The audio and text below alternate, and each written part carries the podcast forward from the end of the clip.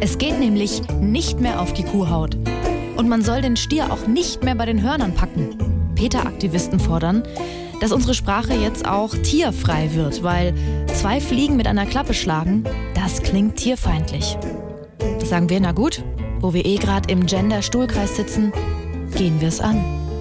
Ja, also dann mal ein ganz liebes Hallo hier im Kreis derer, die nicht mehr wissen, wie sie sagen sollen, ne? Hallo! Ja, ihr habt's ja gehört, dass zwei Fliegen mit einer Klappe schlagen jetzt nicht mehr okay ist, sondern dass man jetzt eher sagt, äh, zwei Erbsen auf eine Gabel laden, ne? Und mal alle bitte. Zwei Erbsen auf eine Gabel laden. Sehr schön. Also lieber Gemüse statt Tiere?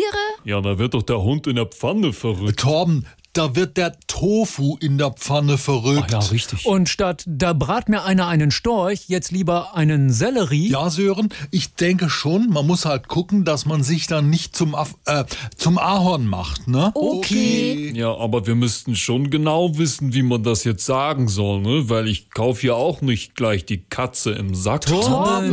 Ja, Entschuldigung, da sind die Kartoffeln mit mir durchgegangen. Oh ja, das ist gut. Also jetzt mal Butter bei die Fenchel.